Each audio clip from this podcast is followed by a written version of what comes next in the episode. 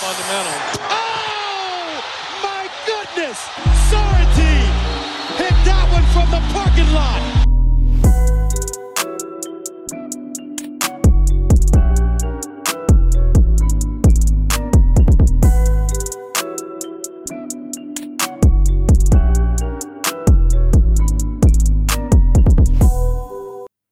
Hallo und herzlich willkommen zur nächsten Folge von Vom Parkplatz. Ich bin wieder am Start, ich bin Lino und wer ist noch dabei? Natürlich Len Werle. Was geht bei dir? Hey, grüß dich, Lino. Freut mich, äh, wieder hier zu sitzen.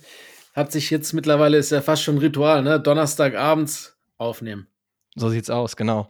Was ist letzte Woche passiert? Bei dir einiges. Und zwar warst du ja beim NFL Deutschlandspiel am Start, unter anderem den Go Tom Brady gesehen. Deswegen yes. bin ich gespannt, was du da so zu berichten hast. Hau doch mal ein bisschen raus. Ah ja, ey, das war eigentlich im, im Endeffekt alles, was man erwartet hat und mehr. Ähm, nach, nach schwierigem Start im Game ist das Spiel sogar noch ziemlich nice geworden. Äh, hinten raus dann Seattle auch wieder ein äh, bisschen rangekommen und zwar nochmal knapp. Brady hat eigentlich ganz gut geliefert, eins seiner besten Spieler der Saison, ähm, was jetzt nicht unbedingt viel heißen muss in dieser Saison. Äh, aber das, das drumherum war halt Hammer. Ne? Du merkst, dass, mhm. äh, dass sie schon viel dafür gemacht haben. Äh, die ganze Stadt war irgendwie immer NFL branded, egal wo du hingegangen bist. Ich habe es schon gesagt, am Marienplatz waren gefühlt mehr Menschen als bei einer durchschnittlichen Bayern München Meisterfeier. Mhm. Ähm, und auch vor der Arena, ne? Die haben, du konntest vor die Yard Dash machen, du konntest den Ball okay. kicken, du konntest Vertical, dein Vertical messen lassen. Eigentlich so diese ganzen äh, Rookie Combine Sachen, die die auch machen, konntest du alles, alles machen. Und mhm. die Schlangen gingen eigentlich. Die haben das echt ganz gut äh, durchgezogen. Also es hat auch, äh, ging echt gut, äh, hat Spaß gemacht.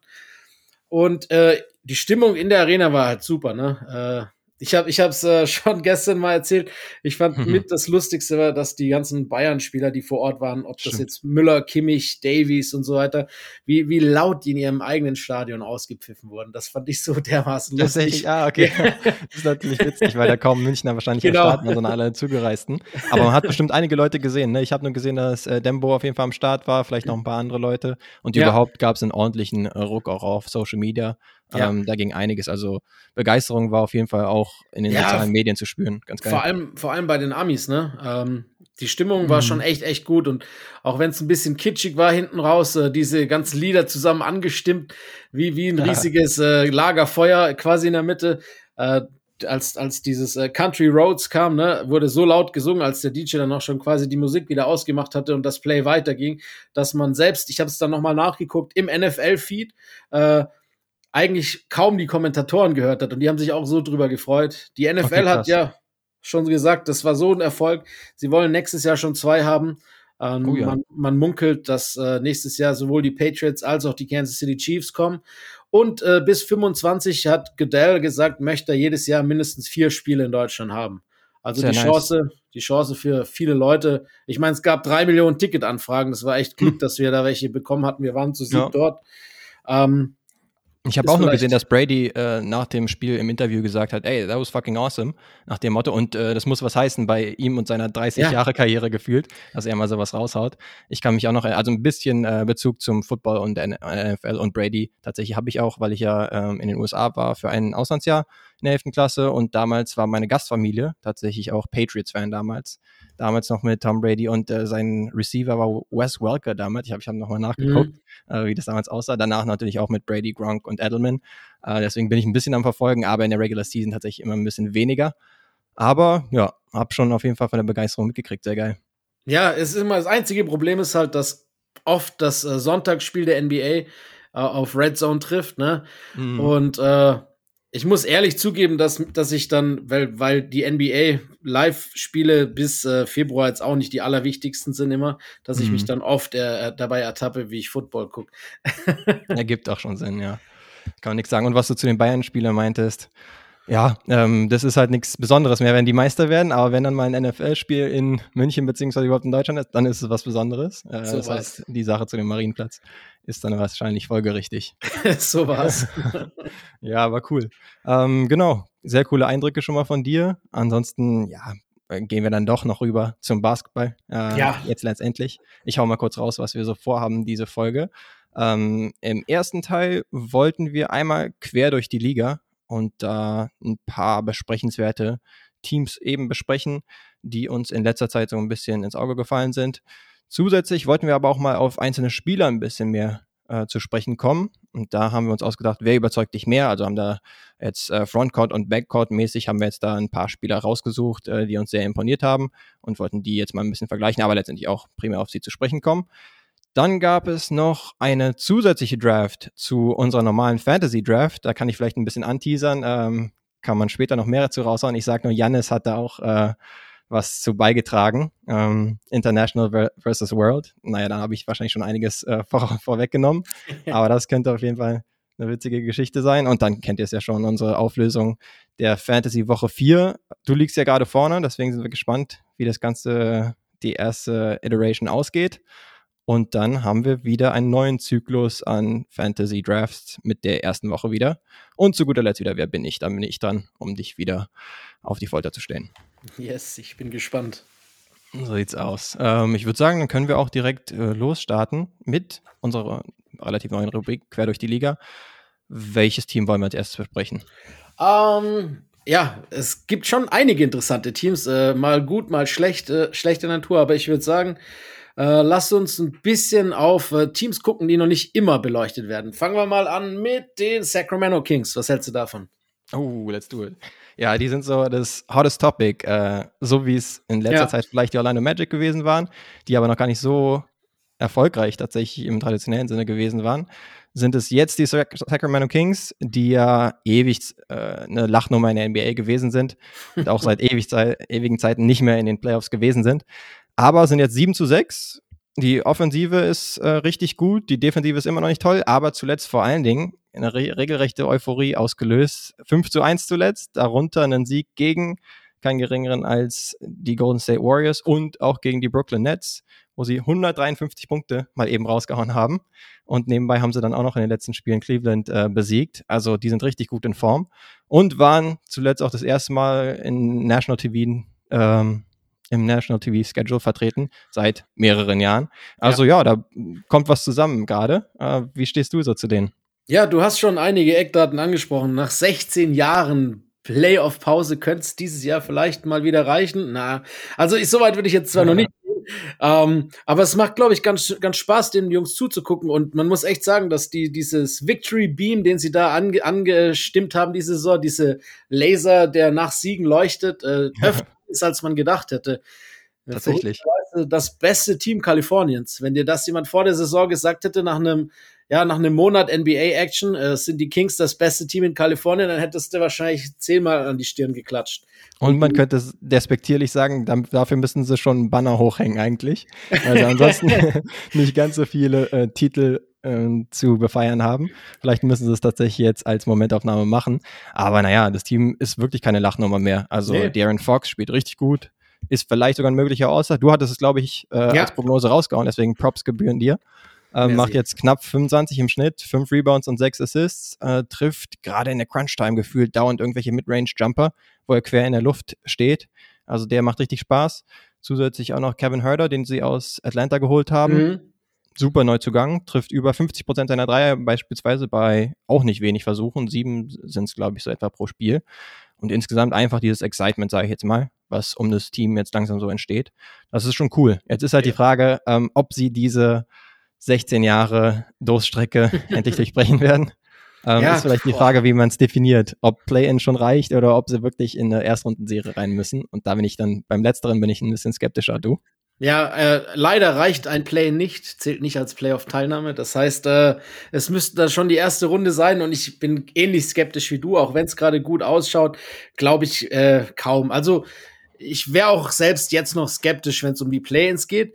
Ähm, dafür ist es einfach noch zu jung, diese Saison. Auch wenn es echt Spaß macht und wir haben jetzt Domantas vergessen aufzuzählen, der spielt auch mhm, echt eine ganz geile Serie, muss man sagen.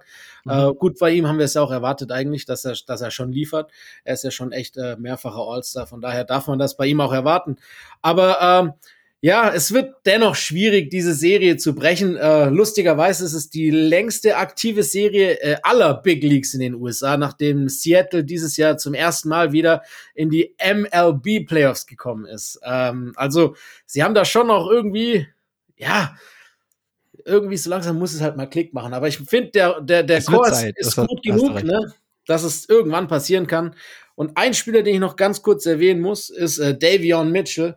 Oh, Wenn ja. der verteidigt, dann geht mir das Herz auf. Äh, ich liebe das, das halt, also es wird meiner Meinung nach, ist ja halt die NBA ist eine offensive Liga, das wissen wir alle. Mhm. es wird meistens erst in den Playoffs relevant.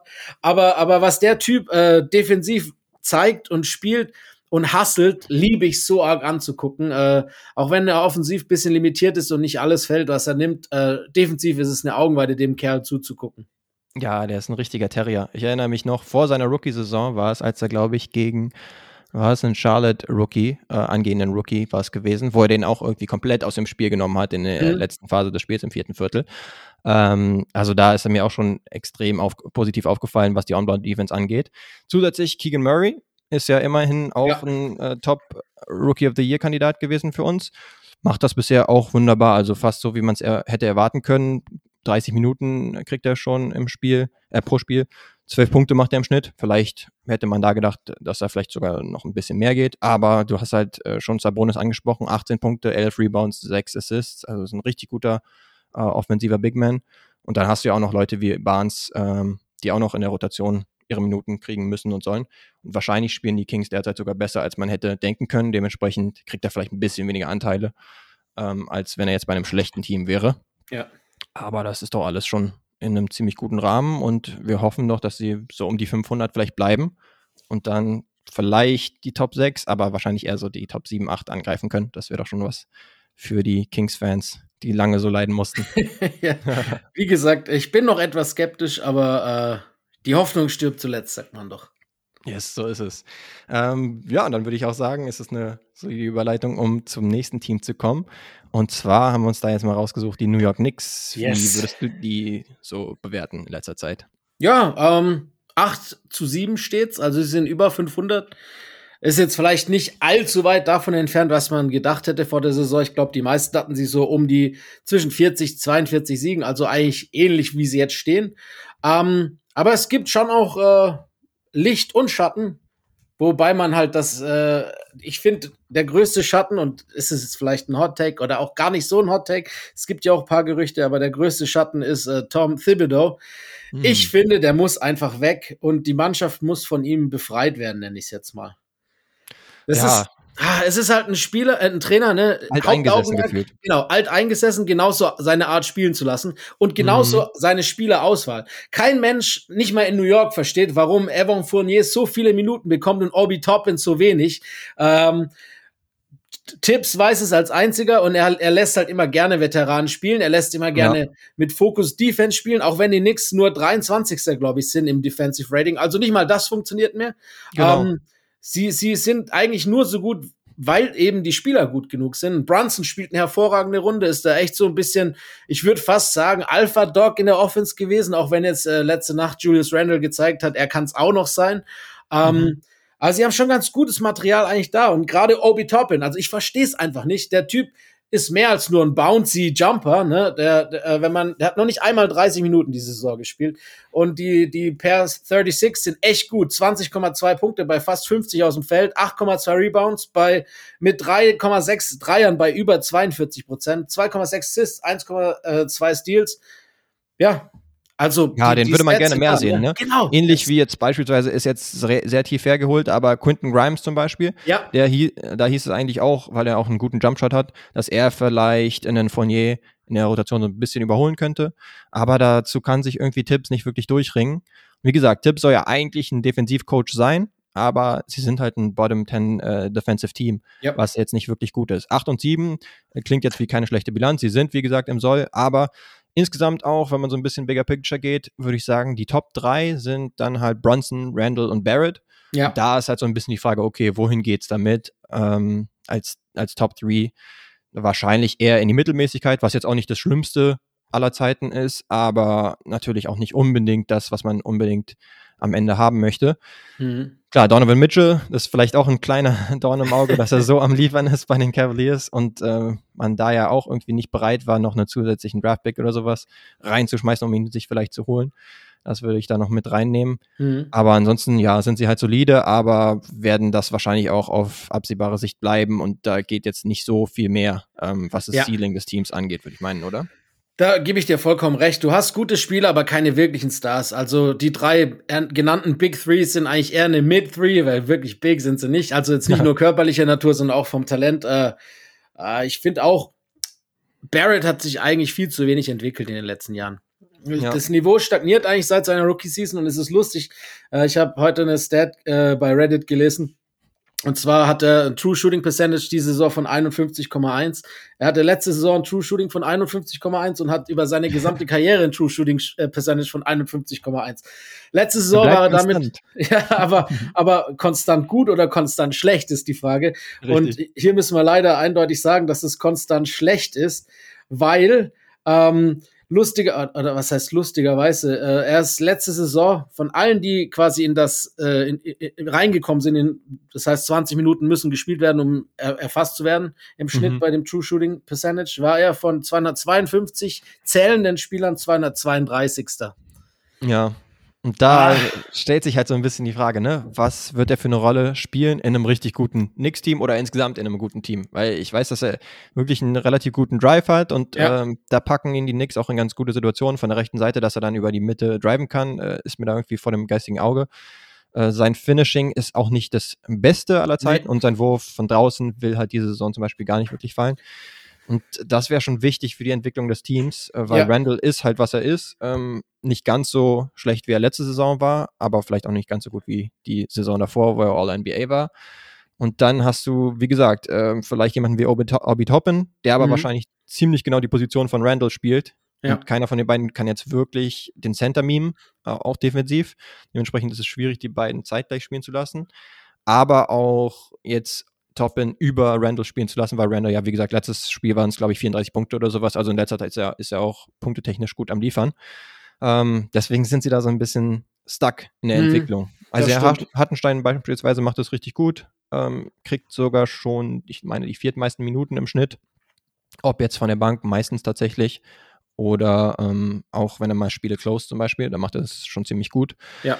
Aber ja, das, die Lichtblicke sind dann halt doch nicht genug. Ja, ja, dass man ja, wirklich da mega Vertrauen hätte. Das stimmt. Äh, zu, zu Barrett, also auch wenn jetzt nicht die, der Typ eins zu eins vergleichbar ist, da fehlt bei ihm auch noch defensiv einiges. Aber ich erinnere mich so ein bisschen manchmal, also auch die, die Lorbe die Vorschusslorbeeren, die er hatte und wie er dann liefert. Mich erinnert es manchmal so ein bisschen an Andrew Wiggins.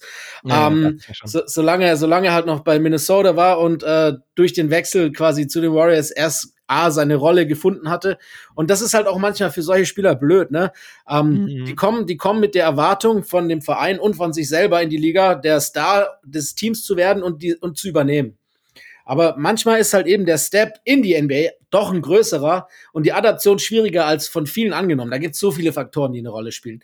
Aber es ist ja oft dann unfair, einen Spieler halt quasi danach zu beurteilen, was Leute für Erwartungen hatten und, äh, und im, im Gegensatz dazu, ihm dazu beurteilen, was er äh, auf dem Feld zeigt. Ne? Ja, wenn, wenn, wenn du sagst, das ist eine dritte Option oder von mir aus auch eine vierte Option, was übrigens ja zum Teil auch war bei einem Championship-Team, dann sagt jeder, ja, Barrett ist ein geiler Spieler, weil er dann auch nicht alle Würfe nehmen muss, die er jetzt nimmt. Ne?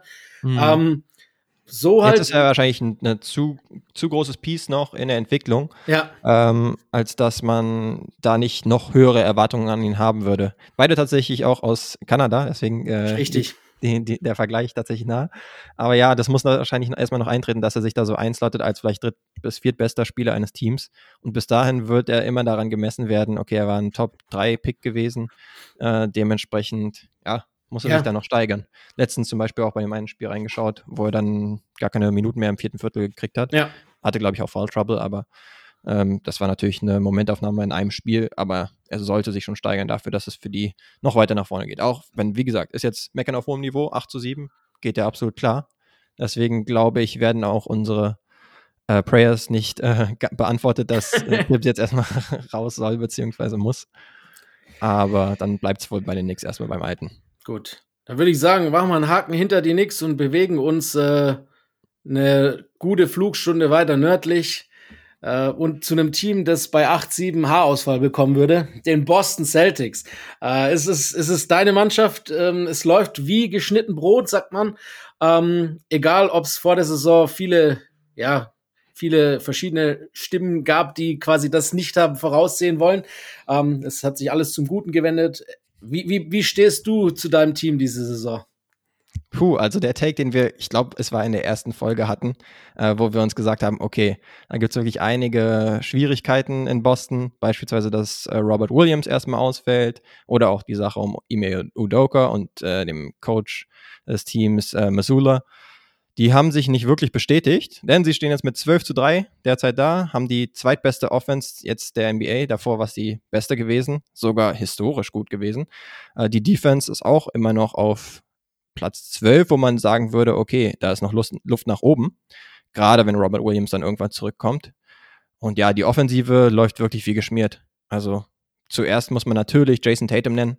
Der Mann ist ein MVP-Frontrunner, wenn nicht sogar der Frontrunner durch äh, die paar verpassten Spiele von Janis. Der macht äh, 31 Punkte, 7 Rebounds und 4 Assists im Schnitt. Bei auch extrem guter Effizienz. Äh, der gute Tatum. Zuletzt acht Siege in Folge von den Boston Celtics und inklusive einem Sieg gegen Denver und gegen Memphis. Also es war jetzt vielleicht nicht der absolut schwierigste Spielplan, aber ähm, die Gegner musste auch erstmal besiegen. Wie machen sie es in der Offensive? Nehmen extrem viele Dreier und haben von dort auch eine Top 5 Quote in der gesamten NBA.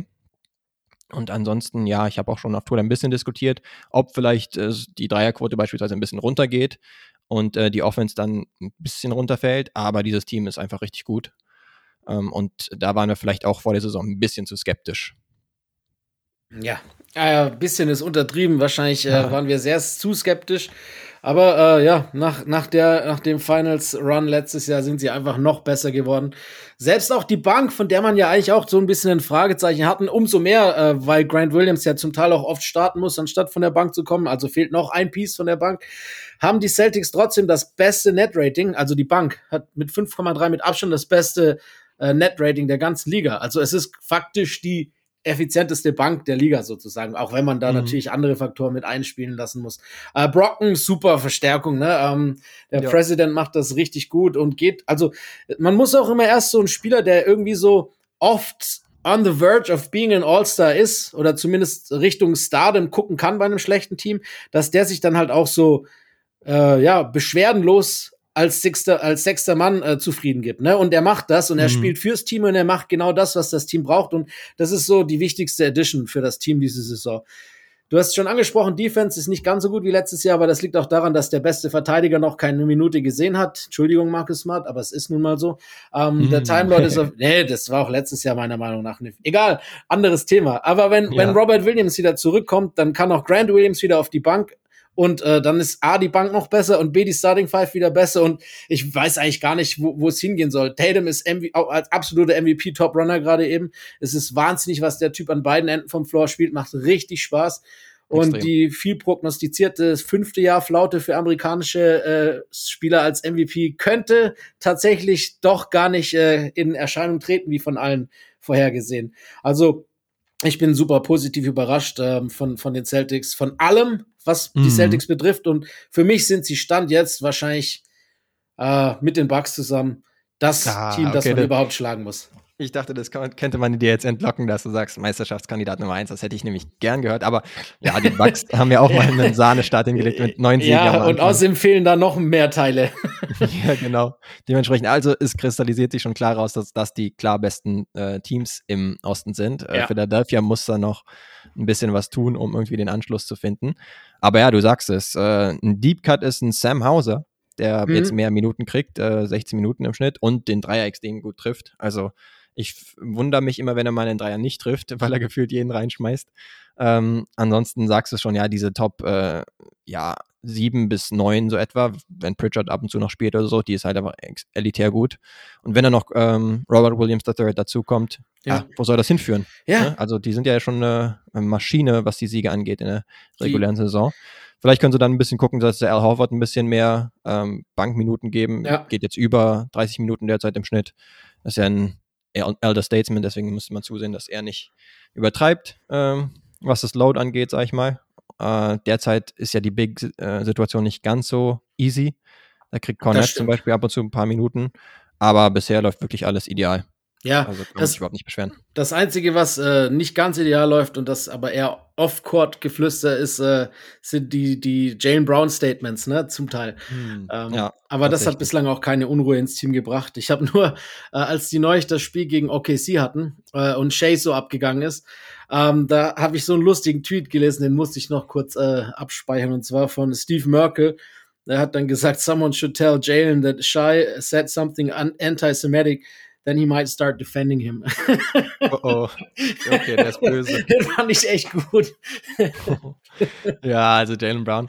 On-Court ist, der- ist der Mann auch ziemlich gut am Liefern. Ja. Ähm, Im Vergleich zur vergangenen Saison. 25 Punkte jetzt im Schnitt. Ja, also sein, sein Passing könnte wahrscheinlich noch einen Tick besser werden, aber ansonsten ist auch effizienztechnisch super dabei. Dieser One-Two-Punch, wir haben es ja schon mal angesprochen, ähm, ist vielleicht sogar der beste der gesamten Liga. Könnt, könnten wir noch mal ein ganzes äh, Segment draus machen. Wenn wir überlegen, wo sie herkommen, äh, sie waren, sie galten als einer muss getradet werden, vor noch nicht allzu langer Zeit. Und ein Team, das nicht funktionieren kann mit beiden. Genau, sie hatten, glaube ich, letzte Saison, ne, zur äh, Halbzeit mehr oder Ja. weniger hatten sie irgendwie eine ausgeglichene Bilanz oder leicht negativ sogar und da hieß es, ah, irgendwas muss doch passieren. Äh, dann muss man einen der beiden wertvollsten Spieler traden, um was Gescheites zu kriegen. Äh, davon ist jetzt nicht mehr wirklich zu reden. Sollte man keineswegs mehr machen. Nee, genau, cool. So viel zu den Celtics. Ich glaube, wir sind da beide ziemlich optimistisch, was die angeht. Und Ja. es wird eigentlich nur noch äh, nach oben gehen für, für das Team aus Massachusetts. Als nächstes haben wir aber ein Team, was vielleicht ein bisschen unterm Radar läuft, aber was auch mal erwähnenswert ist, und zwar die Washington Wizards. Was sagst du zu denen? Yes, 8-7. Ähm, hat eigentlich kaum einer erwartet, würde ich sagen, oder? Wenn man überlegt, dass sie, dass sie über 500 stehen und das eigentlich, obwohl Bradley Beal relativ, äh, also die letzten Spiele zumindest äh, verletzt verpasst hat. Aber Christoph Porzingis seit langem mal wieder richtig gesund aus und spielt auch, wenn man bei dem Wort bleiben will, sehr mehr als gesund. Also was der Mhm. auflegt, ist echt, echt gut und hat äh, schon so Flashbacks von seiner, ja, zu frühen Prime in New York, nenne ich es jetzt mal, weil die Prime ja eigentlich jetzt erst kommen müsste. Wenn der mal wirklich eine ganze Saison verletzungsfrei spielen könnte, ist das, glaube ich, schon ein extrem wichtiges äh, und gutes Piece in der NBA. Gleiches gilt für Kyle Kuzma, der hat ein, ein Ca- Career ja dieses Jahr. Ähm, und viele in LA trauen ihm, glaube ich, mittlerweile mehr nach, als, als das noch vor zwei Jahren der Fall gewesen ist. Aber es macht irgendwie Spaß, so eine, so eine Mannschaft, von der man wenig erwartet hat, zuzugucken. Äh, zusätzlich zu diesen Cherry Blossom äh, City Edition Jerseys mit samt Court, die ich irgendwie ganz nice finde. Ah, da hast du einen Favoriten unter den no- neuen Jerseys. Nee, ja, ich fand die jetzt tatsächlich auch nicht schlecht, inklusive dem Court, ne? Das, die, Ja. gerade dieser Mix hat irgendwie was mit einem gemacht. Also mein Favorite ist vom Team, das wir eben zuvor behandelt hatten, äh, muss ich auch sagen. Das sind die Boston Hm. Celtics. Das ist nice. Das der Spurs ist nice. Das Fiesta Green und eben das der, der, also von, von den Wizards finde ich auch geil. Aber unabhängig davon spielen sie halt auch so, als ob sie diese Jerseys verdient hätten. Haben auch echt schon ein paar gute Teams äh, gut verteidigt, haben äh, die, die, die, die Mavs geschlagen, die nach gestern Nacht vielleicht nicht so schwer, haben die Grizzlies geschlagen. Ähm, und äh, ja, wenn dann Bradley Beal zurückkommt, dann äh, könnte das Ganze noch ein bisschen besser laufen. Ich finde die Bank extrem interessant von denen. Da haben die immer wieder mal, hast du einen, bei dem du denkst, eigentlich, Cuts, ja. ja, eigentlich fehlt auch nicht viel, dann ist der wirklich, wirklich gut. Ob das jetzt äh, Avdija ist oder, oder, Hat- oder Hachimura oder Spieler wie, wie Kispert, irgendwie macht es richtig Spaß, den Jungs zuzugucken. Ich habe die überhaupt nirgends auf der Rechnung gehabt. Ich hatte sie äh, so mit viel Glück in den Play-ins, aber ich würde mich nicht mal, mich würde es nicht mal so sehr wundern, wenn sie vielleicht tatsächlich um die Playoffs mitspielen. Ja, also zu den Wizards würde ich auch sagen, ne? Die Offense ist gar nicht mal so toll. Da würde man sogar erwarten, dass es noch ein bisschen nach oben gehen kann. Ja. Jetzt gerade auf Rang 22 habe ich sie jetzt gesehen. Äh, Die, die De Defensive, sagtest du ja schon, ist gar nicht so schlecht, die ist sogar durchschnittlich. Ähm, ja, Bradley Beal bisher nicht so viele Spiele gemacht und auch ansonsten jetzt nicht alles überragend. Christaps ist da ganz gut tatsächlich am Tragen. Beide eben über 20 Punkte im Schnitt. Karl Kuzma mit auch knapp 20 Punkten, nämlich 18,5, ist tatsächlich eine Überraschung, aber eigentlich auch keine so riesige, wenn man gesehen hat, wie er schon letzte Saison performt hat. Ich würde trotzdem mal diese Frage stellen, wie weit bringt dich letztendlich ein Duo ähm, Beal, äh, KP und dann noch einen ja, Semi-Star in Karl Kuzma? Das ist vielleicht so ein bisschen die Frage. Ähm, Was würdest du da beantworten. Ja, das ist halt die Frage. Das ist, ist für mich so ein Team, wie ich es gerade angesprochen habe. Wenn es gut läuft, bist du in der ersten Runde und gehst halt dann dort raus. Äh, weit ja. mehr ist nicht drin. Also das wäre vermessen zu sagen, äh, sie sind ein Second-Round-Team. Das sind sie nicht. Äh, das Ceiling wird wahrscheinlich ähnlich sein wie, wie das der Knicks, die wir zu Anfang dieses Segmentes behandelt haben. Auch mhm. wenn die diese sogenannte Big Three, wenn sie gesund ist, vielleicht bei Washington noch einen Ticken mehr Upside hat. Ja, könnte man denken insgesamt äh, dann doch ein relativ mittelmäßiges Team. Vielleicht könnte man sogar denken, ah, ist das wieder so ein klassisches Team, was am Anfang der Saison ein bisschen überperformt und dann, weil ja auch Biel öfters mal ausfällt oder auch Christoph Porzingis jetzt nicht der gesündeste Spieler aller Zeiten ist, dann doch wieder abfällt und am Ende ja. mit ihren 30 Siegen dastehen und kein Fisch, kein Fleisch, haben dann jetzt nicht die besten Lottery Odds, aber sind auch nicht in den Playoffs oder in, in Play-ins gelandet. Das könnte natürlich passieren. Aber derzeit, Momentaufnahme, machen sie doch ziemlich Spaß, wie du meintest. Ja, finde ich auch. Also es ist ein Team, das richtig Spaß macht. Ich weiß nicht, manchmal, weil auch irgendwie jeder von den Spielern immer bereit oder Möglichkeiten hat, so ein richtiges Highlight auszupacken, weißt du, und davon lebt hm. die NBA auch. Äh, das, das, das sind irgendwelche Spieler, die mitreißen können, finde ich. Yes, so ist's. Letzte Nacht gab es ja auch das Spiel zwischen den äh, Thunder und den Wizards. Und da gab es ja auch einen Schlag Schlagabtausch, genau. Darauf werden wir auch noch ein bisschen zu, ja. indirekt äh, zu sprechen kommen. Aber Biel hat ja da auch einen Klatschjumper rausgehauen. Äh, danach hatte noch jemand was dagegen, gegen den Sieg der Wizards. Aber ja, die haben noch ganz äh, kompetitive und äh, spannende Spiele am Start. Ja. Gut. Cool. Ansonsten können wir doch sagen, gehen wir von den Teams zu den Spielern. Yes. Da haben wir ziemlich auch was ausgedacht. Und zwar, ja, wer überzeugt dich mehr? Wir haben es äh, Frontcourt und Backcourt Edition haben wir es jetzt mal gemacht und würden in dem Fall anfangen mit dem Frontcourt. Ja, letztendlich wollen wir einfach auch auf äh, überragende Spieler, äh, die top drauf sind, derzeit zu sprechen kommen, aber wir können ja so ein bisschen mal die gegeneinander aufwägen. Ich würde dann anfangen mit Kevin Durant versus Joel Embiid. Wer überzeugt dich derzeit mehr? Das ist schon, ja, ich meine, das sind halt auch echt gute Spieler, deshalb darf es auch schwer sein. Ähm, bei den Teams läuft es bei beiden noch nicht so ganz gut, aber persönlich überzeugt mich mehr Kevin Durant, muss ich einfach sagen.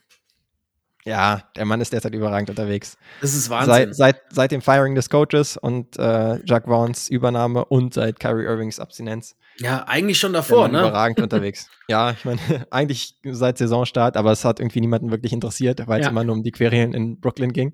Ja. Da musste man echt sagen, war und ist Kevin Durant einfach überragend. Ja, ey, er hat äh, 30,3 Punkte im Schnitt. 6,5 äh, Rebounds, 5,3 Assists, 1,0 Steals und 1,9 Blocks, was äh, auch extrem hoch ist. Und das halt bei unfassbarer Effizienz. Ne? Er wirft 52,4 aus dem Feld, 92,1 von der Linie. Und dieses Stat ist halt echt schon seit mehreren Spielen immer am Ausbauen. Er war es bei 13 Spielen, ist es immer noch bei 15 Spielen. Der erste Spieler seit Michael Jordan 1989, 90, der in den ersten 15 Spielen einer Saison in jedem dieser Spiele mindestens 25 Punkte aufs Brett bringt. Ähm, und äh, 16 war übrigens oder ist der, der Standing Record von Michael. Also sprich, wenn er das nächste äh, wieder über 25 macht, hat er ihn eingestellt. Bei zwei weiteren hat er den Rekord für sich. Das zeigt, wie absurd gut der Typ ist. Und das, ja. obwohl er vor ein paar Jahren, äh, so lange ist nicht her, vor zwei Jahren quasi äh, mit gerissener Achillessehne ums Eck gehüpft ist und mhm. eigentlich auch nicht mehr der Jüngste ist. Also was er aus dieser Verletzung gemacht hat, das gab's noch nie. Ich meine, Nick ist ganz gut zurückgekommen. Es gab immer wieder mal Spiele, die ordentlich zurückgekommen sind, aber fast besser als zuvor. Es ist ey, Quatsch, ne? Äh, ja, das, das, ist, das ist, ist unfassbar der Mann ist halt wirklich ein Walking Bucket, wie er äh, im Duden wahrscheinlich steht. 30 Punkte im Schnitt kannst du ihm eigentlich immer reinschreiben. Ja. Äh, und die 25, ja, die knackt er eigentlich auch. Also du bist ja auch überrascht, wenn er keine 25 macht, dann muss er irgendwie äh, wahrscheinlich verletzt ausgeschieden sein.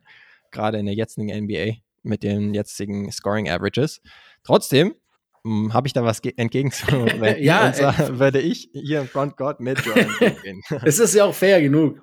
Genau, ist jetzt kein schlechter Zeitpunkt, sage ich jetzt mal, um ihn dann auch ein bisschen positiv hervorzuheben. Über 100 Punkte mal eben rausgehauen innerhalb ja. von, ich glaube, es waren 24 Stunden, also ja. in zwei Spieltagen und auch Back-to-Back. Unmenschlich der Typ. Gerade als wir gesagt haben, hm, was ist denn mit Joel Embiid? Nicht so wirklich gut aus den Startlöchern gekommen am Anfang der Saison. Dann haut er wirklich mal zwei Willensleistungen raus. Einmal 42 gegen die Hawks und dann am nächsten Spieltag gegen die bemitleidenswerte Frontline der Utah Jazz, der eigentlich äh, positiven Überraschung der Saison bisher. 59 Punkte und dann mit dem Rest muss man sich festhalten. 11 Rebounds, ja, 8 Assists und 7 Blocks. Also Das ist keine Übertreibung, wenn man sagt, das ist ein All-Time-Great-Spiel, was er ja, da rausgehauen das war, hat. Das war das erste Mal, dass jemand äh, 50 plus, 10 plus, 5 plus, 5 plus hatte. Ja, ähm, Augenweide der Typ. Ja, Wahnsinn. Und nicht aufzuhalten. Gerade, also er überpowert dich halt einerseits und andererseits hat er dann auch, gerade wenn der Midranger reingeht, dieser Hesitation Pull-Up-Jumper zum Beispiel, äh, aus der kurzen Mitteldistanz, wenn er den reinhaut, dann kannst du eigentlich nichts machen. Und zum Teil, also gefoult wird er ja eh dauernd, geht im Schnitt äh, in den Spielen zum Beispiel irgendwie 17 Mal äh, an die Freiwurflinie und trifft da auch hochprozentig. Deswegen, der Mann ist in seiner Prime und jetzt liefert er auch das, was wir eigentlich vorausgesagt hatten für diese Saison, wo wir gedacht hatten, er wird jetzt vielleicht sogar der MVP-Frontrunner sein, zusammen mit Janis. Ja, er hat ein bisschen gebraucht, um reinzukommen, aber jetzt hat er wahrscheinlich auch gemerkt, äh, Harden nicht mehr da, da muss ich jetzt komplett übernehmen. Und der sah halt auch wirklich aggressiver aus, dass er noch mehr den eigenen Abschluss sucht. Und dann sieht er halt so eine Frontline wie Laurie Markan äh, und Kelly Olynyk bei Utah Jazz und denkt sich, okay, nee, da kann ich jetzt nicht irgendwie den Ball abgeben, sondern muss da wirklich für meinen eigenen Wurf gehen. White Boys in Danger, das war auf jeden Fall der Fall.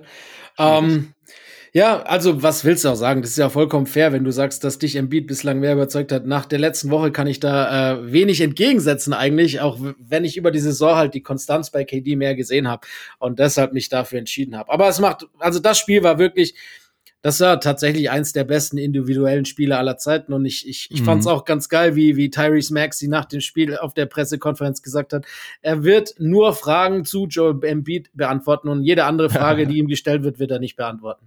Ehre, wem Ehre gebührt. Sozusagen. Und ich liefere noch kurz die Saisonstats nach. Äh, die sind mickrige im Vergleich dazu in den letzten äh, paar Tagen 32 Punkte, aber auch schon nicht schlecht. Mehr als äh, in seiner Top-Scoring-Saison letzte Saison. 10 Rebounds, 4 Assists und auch äh, sehr gute 64% True Shooting. Wie ja. gesagt, ich noch, um nochmal einzuordnen, letzte Saison war der Durchschnitt so bei 55% Das heißt, äh, stark überdurchschnittlich. Ja. ja. der Mann ist wieder im Kommen und ähm, die Liga ist auf jeden Fall gewarnt, würde ich sagen.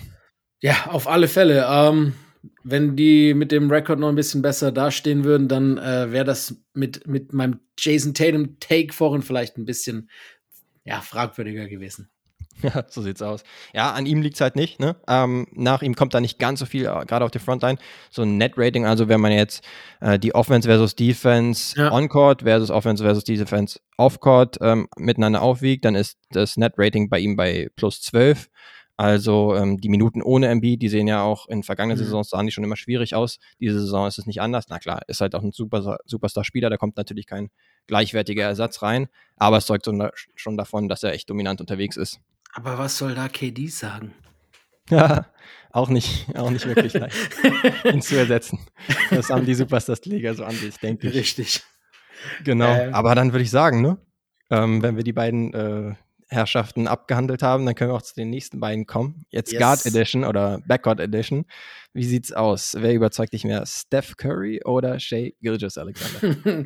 Ist wiederum schwer, äh, aber ja, das ist lustig. Ähm, ich bleib wieder äh, bei, bei, der, bei dem erfahrenen Spieler und neben Steph. Äh, es ist, ich meine, letzte Nacht wieder ein 50er aufgelegt, das quasi äh, nicht dick mittlerweile ist und äh, über das wahrscheinlich wenig Leute sprechen werden in Zukunft. Aber es war wieder so brutal effizient. Und es tut mir irgendwie auch ein bisschen leid. Ich hab's, ich hab's äh, überspitzt gesagt, Free Steph, ne? Äh, lass den Typen woanders hingehen.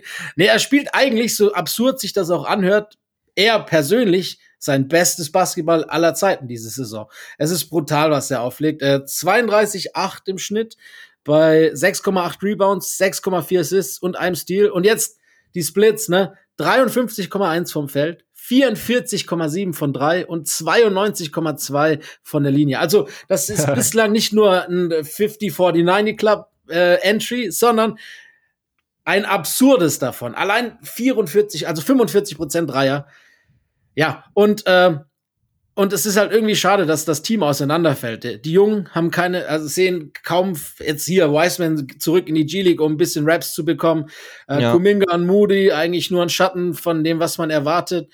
Äh, Green auch, Clay übel schlecht, äh, mehr Würfe als Punkte diese Saison und das halt für mhm. einen der besten Shooter aller Zeiten. Uh, Steph kann ein bisschen leid tun. Die, die Warriors strugglen. Steph ist safe nicht das Problem. Ohne ihn wird es nicht 6-9 stehen, sondern wahrscheinlich 3 und 12 oder sowas. Ähm, er hat ein paar Spiele im Alleingang gewonnen und hat sie in den anderen, die verloren wurden, eigentlich im Alleingang im Rennen gehalten. Ähm, ist unfassbar, hat, glaube ich, in, in drei der letzten vier Spiele über 40 gemacht und äh, ja, zu Hause sieht es ja auch ganz gut aus bei den Warriors. Auswärts sind sie 0 von 8 gestartet. ja, auswärts ist es katastrophal. Ja, also Steph Curry, man kennt es ja schon aus vergangenen Saisons, aber jetzt gerade dieses ja nochmal komplett am Abreißen. Also nimmt ja auch über 11 Dreier im Schnitt und ja. trifft davon eben die besagten über 40 Prozent wieder. Bei mir habe ich jetzt hier 43 stehen, das äh, weicht vielleicht minimal ab, äh, weil sie es noch nicht drin haben vom Von der letzten, letzten Spiel Nacht, oder ja. so. Genau, das kann gut sein. Aber ja, unmenschliche Leistung von ihm und der kann ihm wirklich leid tun. Normalerweise kennt man die Carry-Jobs dann eher von seinem Finalgegner, äh, LeBron James in vergangenen Jahren. Diese Saison muss er dann gerade offensiv komplett liefern. Dann gibt es halt höchstens einen Wiggins, der halt steady spielt ähm, und ansonsten wirklich relativ viele Mitspieler unterdurchschnittlich für ihre Verhältnisse. Clay, Jordan Poole zum Beispiel. Also da muss schon noch einiges passieren. Bei den Warriors hatten wir auch schon als Team, als Thema gehabt in vergangenen Folgen. Aber an Steph liegt es nicht. Ähm, ja, ich finde es auch eigentlich ganz interessant, eher über Spieler zu sprechen, die jetzt, also nicht immer nur über die MVP-Konversation, ja. weil dann halt viele Spieler, wie sie jetzt in Steph in der Situation rausfallen, sondern auch vielleicht so die wertvollsten oder die, die besten, lass es die besten, best-performing-Spieler sein. Ja, Und da gehört alle vier. auf jeden Fall in die Top 5. Alle vier fallen gerade raus aus der MVP-Conversation, die wir jetzt gerade behandeln. Tatsächlich, ja. Ja, und da kann man auch zu äh, ah, ja? Gildas Alexander kommen, der mein Pick in diesem Fall wäre. Mhm. 32 Punkte im Schnitt, äh, 4,5 Rebounds, 6 Assists, auch 64% True Shooting, wie gesagt, ziemlich gut. Und vor allen Dingen on a roll absolut. Letztes Spiel 42 Punkte, der Deadly Stepback Dreier gegen Washington mit einer Sekunde noch, also den Game Winner rausgehauen aber zuletzt auch schon davor 37 Punkte davor, 37 Punkte davor, 20, okay, das ist für ihn äh, mittlerweile unterdurchschnittlich und 39 Punkte. Also der Mann kommt wirklich nach Belieben immer wieder zum Korb, äh, unnachahmlich schließt er da ab. Ähm, man denkt sich immer, okay, ja, jetzt ist er eigentlich gefangen, aber dann schließt er doch noch wendig um die Big Men herum ab. Also ist echt krass sein Spielstil. Und ähm, von draußen wirft er gar nicht mal so viele Dinger aber selbst die trifft er nicht verkehrt. Und vor allen Dingen hat der OKC bei fast einer 50-50 Bilanz. Sind jetzt, ich meine, es ist 7 zu 8, äh, last time I checked. Und hat auch wieder ein Net-Rating von äh, plus 9. Also am Innen liegt es auch nicht. Ähm, das war ja auch in den letzten Jahren so. Immer wenn er gespielt hat, dann waren tatsächlich auch die OKC Thunder ziemlich gut. Ja. Und das muss man ihm ho hoch anrechnen, weil das Team ja jetzt wirklich nicht das talentierteste der Liga ist ja, der Mann ist überragend unterwegs derzeit. und deswegen ist er in den letzten Jahren auch öfters gebencht worden, als ihm lieb war, wahrscheinlich, ne? Richtig. und äh, mir, mir, mir schwan böses, wenn ich an dieses denke. Puh, ja, wir ja, hoffen es nicht, weil ja, er ist so ein einzigartiger Spieler irgendwie, dass man ihn sich so ja. gerne anschaut. Ah, wenn man ja, ihn dann wieder zwangsgebencht hat, dann wäre das echt wieder traurig. Weißt du, wenn man so nur mal auf das Team guckt und, und das Alter mit in Betracht zieht und die Assets, die in den kommenden Jahren äh, dazu gehamstert wurden von Sam Presti, auch ein Wild Array an Draftpicks, wie man so schön sagt, ähm, ein volles Bouquet sozusagen äh, mit mhm. SGA. Ich meine, Josh Giddy macht eigentlich seinen Job auch echt gut für, für einen Second Year Guard und macht echt äh, Spaß. Äh, ja. Pokuschewski hat äh, gute Ansätze. Chad Holmgren ist ja auch noch da, äh, der Nummer äh, zwei Pick dies, des diesjährigen Drafts und äh, ja. selbst ernannter bester Spieler. Äh, dem sehen wir auch erst nächstes Jahr. Von mhm. daher, äh, hier Robinson Earl gefällt mir ab und an ganz gut. Dann äh, Trey Mann ist eigentlich nicht schlecht und auch selbst so Spieler wie Lou Dort sind noch gar nicht so alt. Äh, an sich ist die Mannschaft für die Zukunft, glaube ich, schon ganz gut aufgestellt. Ähm, wenn dann äh, noch ein guter dazukommt nächstes Jahr. Aber wenn sie ja, eins oder zwei kriegen, dann ist es echt spannend. Shay ist geradezu der Elder Statesman mit seinen äh, 24 Jahren. Ja. Dahinter ist es dort mit 23, Giddy mit 20, Pokuschewski 21, Trayman 21, äh, Jalen Williams 21. Also da gibt es extrem viele äh, junge Spieler, die Spaß machen. Auf der anderen Seite denkt man sich, okay, ja, das ist quasi fast kein, ohne despektierlich zu sein, fast kein richtiges NBA-Team. Ja. Jetzt ist so ein bisschen die Frage, okay, wie äh, schätzt man dann Gilgis Alexander insgesamt so in der NBA äh, ein als Spieler? Also ist er jetzt womöglich vielleicht sogar ein Top 20 Spieler mit dabei in der NBA. Ist er ein All-Star? Ist er vielleicht ein All-NBA-Kandidat? All das wären so ein bisschen die Fragen. Und wie würde er in einem tatsächlich guten Team reinslotten? So. Ähm, mhm. Das wäre so ein bisschen die Frage. Aber die Antwort darauf ist wirklich schwer zu finden. Ja. Also ich glaube, man darf ihn nicht schlechter machen, als er ist. Ähm, was er allein schon diese Saison allein an Spielen gewonnen hat, äh, spricht für sich. Und äh, ich würde mich freuen, wenn er irgendwie das All-Star Nord bekommen würde, Stand jetzt. Genau. Also ich glaube, da lehnen wir uns nicht zu weit aus dem Fenster, dass wir sagen, wir hätten ihn beide derzeit drin. Ja, ja, safe. Im Schnitt und einem nahezu 500-Team äh, bei den OKC Thunder. Aber sehr cool. Ja, Shay, einer der beeindruckendsten Spieler dieser Saison, definitiv. Einer, ja. der auch nicht gerade schlecht unterwegs ist, wenn er denn spielt, ist ein gewisser Janis Antetokounmpo. Das war die Untertreibung der, der Saison bisher. Aber der hat ein bisschen Schlagzeilen gemacht in letzter Zeit, indem er gefragt wurde, wie sähe denn seine Starting Five aus von Team USA versus Team Welt oder Rest der Welt. Da hat er mal was rausgehauen. Ähm, hat er zwei Teams rausgehauen. Einmal international hat er Luca Fournier witzigerweise. Janis, also sich selbst, und dann Jokic Embiid rausgehauen. Und bei den USA, nur um es zu vervollständigen, Steph, Clay Thompson, äh, LeBron James, Kevin Durant und Bam Adebayo. Und wir haben uns dann gedacht, ey, wir können das auf jeden Fall besser als der gute Janis und äh, dachten uns, wir stellen mal unsere Teams zusammen. Aber vielleicht erstmal die Reaktion auf die Teams, die er da zusammengestellt hat. GM Janis? Ja, ähm, ja, es, es, sind jetzt ja nicht die schlechtesten Teams. Da gibt's nee, die ein oder andere Entscheidung, die vielleicht ein bisschen fragwürdig war. Ähm, vor allem mit dem Typen, dessen Namen man nicht googeln sollte. Aber, äh, aber ja, äh, ob das absolute Contender wären, sind auch, ist auch äh, unstrittbar, äh, unstreitig, dass beide, beide Teams äh, eine gute Rolle spielen könnten. Allerdings geht's besser, haben wir gedacht und haben das, glaube ich, auch gemacht, ne? So sieht's aus, genau. Ich würde sagen, ich lasse dir den Vorla äh, Vorrang. Du kannst gerne mal raushauen, was du so an Team International ändern würdest. Ja, äh, du, ich muss ehrlich sagen, ich würde gar nicht so viel ändern. Mhm. Ähm, diese Big Three, die er vorne sich gelistet hat, die lasse ich einfach komplett stehen. Im Frontcourt äh, wird es arg groß mit Janis, mit Embiid und mit Jokic, wie auch immer das äh, dann aufgeteilt wird. Luca lasse ich auf der Eins, aber, aber ich muss den Fournier rausnehmen und äh, wir haben gerade eine Ode an ihn rausgehauen und äh, ohne Shay wäre das Team nix. Ja, stimmt. Der muss natürlich rein. Wahrscheinlich denkt man sich bei Nordamerika nicht direkt, ah, okay, das ist dann ja. auch ein International Player. Dachte sich vielleicht äh, Janis in dem Fall auch. Oder ja, aber selbst vielleicht wenn, ne? Spot. Mhm. Selbst wenn. Er ist auf jeden Fall ein deutlich besserer äh, Spieler als Fournier. So viel wenn wir lass, wenn wir sagen, wir wollen irgendwie in Europa oder Afrika bleiben, dann nehme ich halt OG äh, auf die zwei. Ist mir auch deutlich lieber als Evan Fournier zum Beispiel. Stimmt, auch keine schlechte Wahl. Ja, ähm, ich würde dann auch direkt schon mal meinen Pick für Team USA raushauen. Jo. Wenn das für dich cool ist. Also drin bleiben für mich tatsächlich jetzt erstmal ad hoc nur Steph und KD. Also ein Guard und ein Forward.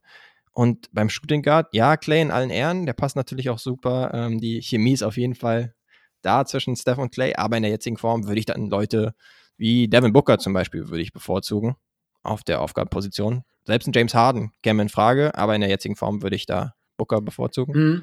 Donovan Mitchell, auch kein schlechter. Den hätte ich, glaube ich, genommen auf die zwei. Okay, ja, da hat man auf jeden Fall keine schlechten Optionen und wahrscheinlich sogar einige bessere als Clay ja. in der jetzigen Verfassung. Obwohl Clay natürlich in so ein Team äh, potenziell gut reinpasst, weil er nicht viel den Ball behandeln muss oder, oder nicht viel dribbeln muss. einfach nur in der Ecke stehen. selbst da, das da war noch eine Übertreibung, selbst das. da wird er wahrscheinlich gar nicht dribbeln, kein einziges Mal in, in 40 Minuten. Ähm, ansonsten, genau, sind ja noch zwei Spots offen. LeBron wackelt für mich, weil ich denken würde, Jason Tatum war letzte Saison First Team All-NBA und ja. spielt diese Saison noch besser. Dementsprechend habe ich ihn schon halbwegs klar jetzt über LeBron. Auch wenn es sich irgendwie komisch anfühlt, aber ey, mittlerweile gehört sich das jetzt so. Ist der Einfach von der spielerischen Leistung. Der Zahn der Zeit nagt auch an LeBron. So sieht's aus. Und ansonsten Bam, kein so schlechter Pick. Ich glaube, der hat sich auch gegen die Bucks und Janis mal ganz gut geschlagen. Dementsprechend ähm, hat er da vielleicht ein bisschen Vorteile gehabt. Aber Anthony Davis, so für ein Spiel würde ich ihn jetzt auch nicht schlecht finden. Ne, für eine ganze Serie, da, da wäre ich mir schon nicht so sicher, weil ich Angst hätte, dass er ausfällt. Äh, da hätte ich lieber dann Bam. Aber für ein einziges Spiel, da würde mir AD ganz gut gefallen in dieser Lineup. Kann man machen. Kann man auf jeden Fall machen. Äh, yes. AD du ja für ein Spiel drin hättest. Ja, du, ich, ich glaube, ich hätte mir, ich hätte mir den Spider auf die zwei gepackt. Den Rest hätte ich genauso gemacht wie du, nur glaube ich auch, dass ich mich tendenziell eher zu Bam äh, auf der 5 entschieden hätte. Aber, ja, aber ah, es ist Haarspalterei. Ähm, ja, äh, Tatum über LeBron finde ich gar nicht, gar kein Hot Take diese Saison. Mittlerweile nicht mehr, ne? Nee. Ja. Vor ein, zwei Jahren vielleicht noch gewesen. Ja. Ja, die Frage wäre, wer das Ding für sich entscheiden würde. Ne? Also ich muss sagen, ah, international ja. ist natürlich die Frage, oder ist, ist es interessant, Jokic und Embiid nebeneinander, die beide ja. schon ganz gern Inside äh, spielen. Ja. Äh, es wäre jetzt vielleicht nicht gerade Cat und äh, Gobert, aber wäre auf jeden Fall eine huge Lineup. Janis kann auch schon mal auf den Flügel ausweichen, aber äh, das ist dann schon ziemlich riesig. USA ist dann vielleicht eine noch realistischere Viel. Äh, Lineup, einfach genau wegen der Spielertypen. Ähm, aber ja, Jokic und Embiid sind ja auch mal Spieler, die man da mal bevorzugen kann, auch in einem äh, Matchup gegen zum Beispiel Bam oder Anthony Davis. Ja, ich glaube, äh, das Team USA, wenn sie vielleicht auf dem Papier individuell ein bisschen schlechter besetzt sein mögen, so blöd sich das an, nee, kann man ja. auch nicht sagen. Ich habe gerade noch mal die Namen, nee, kann man nicht sagen. Aber ich glaube, dass das Team besser funktionieren würde, unabhängig davon, welche Namen jetzt drin geistern. Ähm, weil, weil die Spieler versatiler sind und weil sie nicht einen Luca haben, der alles alleine macht.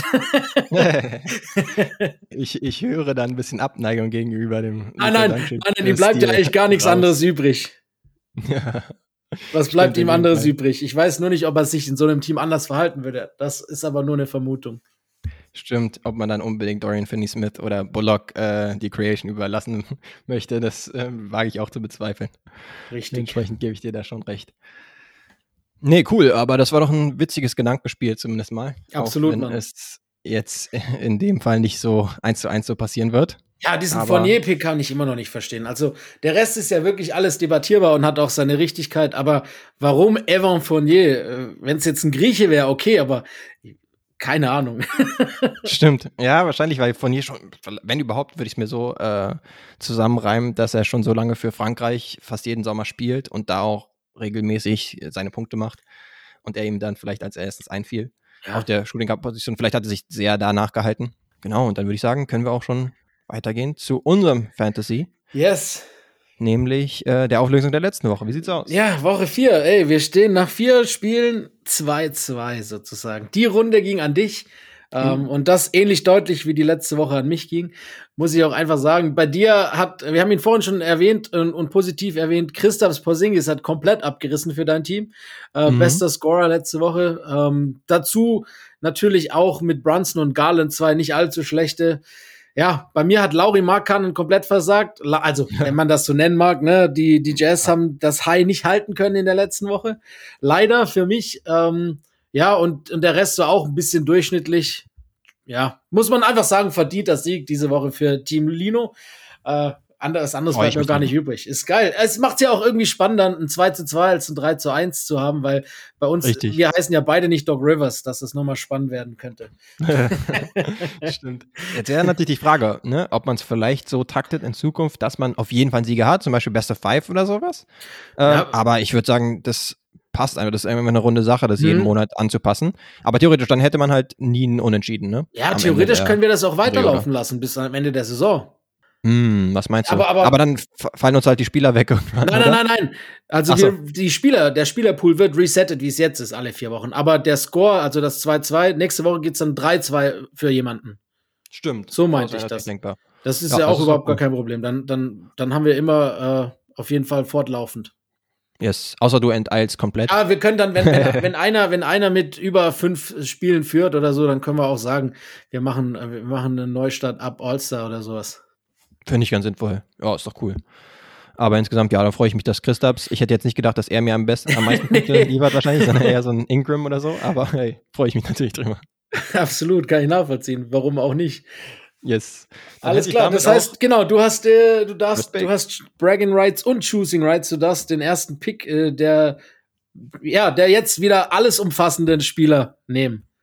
Genau, das mache ich. Und ich mache es auch schnell. Äh, ich gebe mir wieder Luka Doncic. Ah. Ich überlege, ob ich ihn als erstes auch hatte, aber ich nehme ihn auf jeden Fall. Ja, da macht er, macht er wieder keine Faxen, ne? Ähm, ah, weißt du, die letzten Spiele, die ich gesehen habe von ihm, waren so überragend. Ich nehme Steph. Ja, keine schlechte Wahl, würde ich sagen. nee. Eigentlich müsste man ja auch jetzt mh, hm, Luka Doncic gepaart mit seinem internationalen Buddy äh, Joel Embiid. Komm, gib mir den. Ja, ja, ich meine, die, die wir vorhin erwähnt haben, die müssen alle wegkommen. Ja, deshalb nehme ich KD. Also Steph und KD, dass die funktionieren, haben wir schon gesehen. Äh, bei mir im Team hoffentlich auch. Ja, jetzt wieder das Dream Team zusammen. Ähm, ich würde gehen mit Jason Tatum, dem Ja. MVP von Runner jetzt. Haben wir jetzt uns darauf geeinigt fast schon. Ja. Ja, zu Recht. Dann, dann gehe ich den letzten Schritt unseres Vierer-Pairings von vorhin und nehme ihn, äh, den Shay. Ah, okay, ja.